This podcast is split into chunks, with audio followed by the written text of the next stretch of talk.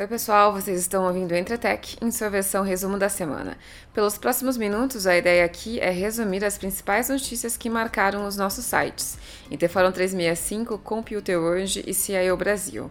O que aconteceu de mais relevante no mercado de tecnologia corporativa você ouve a seguir. O assunto mais polêmico da semana é uma disputa que se acendeu entre o presidente dos Estados Unidos, Donald Trump, e o Twitter. Na última terça-feira, o Twitter pela primeira vez sinalizou um tweet de Donald Trump como impreciso. A marcação sugeria aos seguidores do presidente para checagem de fatos. No post em questão, Trump chamava atenção para as eleições presidenciais de novembro deste ano, mas com o foco nas eleições na Califórnia. Na publicação, Trump afirma que o envio das cédulas para votação naquele estado são substancialmente fraudulentas. O Twitter, então, que tem levantado recursos para combater a desinformação na plataforma, sinalizou que o tweet continha informações potencialmente enganosas. Trump não gostou e usou o próprio Twitter para fazer ameaças. Na quinta, ele assinou uma ordem executiva que questiona as leis de proteção às redes sociais. O CEO do Twitter, Jack Dorsey, não recuou e disse que a rede social continuaria a apontar informações incorretas ou questionáveis sobre as eleições em todo o mundo. E por falar em Twitter, publicações na rede social foram o suficiente para pesquisadores de cibersegurança da Checkpoint identificarem o hacker que invadiu 4.820 sites oficiais de 40 países.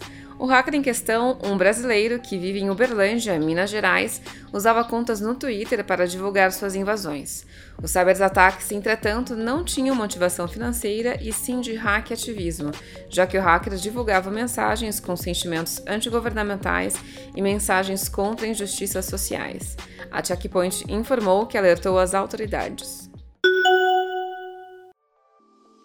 Nessa semana, a Cisco anunciou um acordo com o Ministério da Ciência, Tecnologia, Inovações e Comunicações, o MCTIC, que busca impulsionar a transformação digital no Brasil. O acordo, que deve durar três anos, é, segundo a Cisco, um investimento estratégico da companhia no Brasil. As iniciativas cobrirão projetos de digitalização em parceria com o setor público e privado e que atravessem áreas prioritárias como educação, saúde, segurança, energia, manufatura e agronegócio. A semana não foi de boa notícia para o WeWork. Isso porque a IBM revelou que encerrará uma grande locação que ocupa em um edifício da startup em Nova York. Na semana passada, a IBM anunciou a primeira leva de demissões sob a nova liderança do CEO Arvind Krishna, mas a companhia diz que a vacância do escritório no WeWork não tem relação. A saída de uma grande empresa de seus domínios não é refresco para o WeWork, que em meio a uma pandemia que exige isolamento social, tem visto suas salas amanhecerem vazias. Vale lembrar que a empresa também tem passado por uma crise desde o ano passado. Considerada até então como uma das startups mais valiosas do mundo, quando chegou a valer 47 bilhões de dólares, neste ano, SoftBank, um dos maiores investidores do WeWork, informou que a startup valia agora não mais que 3 bilhões de dólares. Trabalhadores do setor de TI estão preocupados em serem substituídos por tecnologias de automação.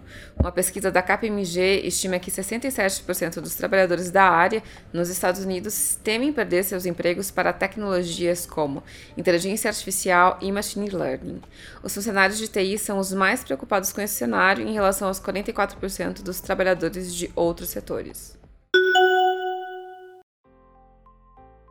E o Google começará a reabrir escritórios a partir do dia 6 de julho.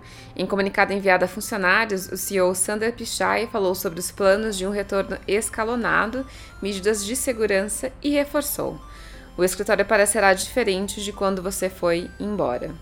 Apesar de iniciar a reabertura nesta primeira fase, o Google destaca que os escritórios estarão abertos para os funcionários que precisam ou desejam usá-los, além de respeitar um plano de escala.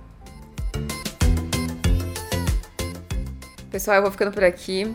Todas essas notícias e outras estão nos nossos sites Computer World, CIO Brasil e T Fórum 365.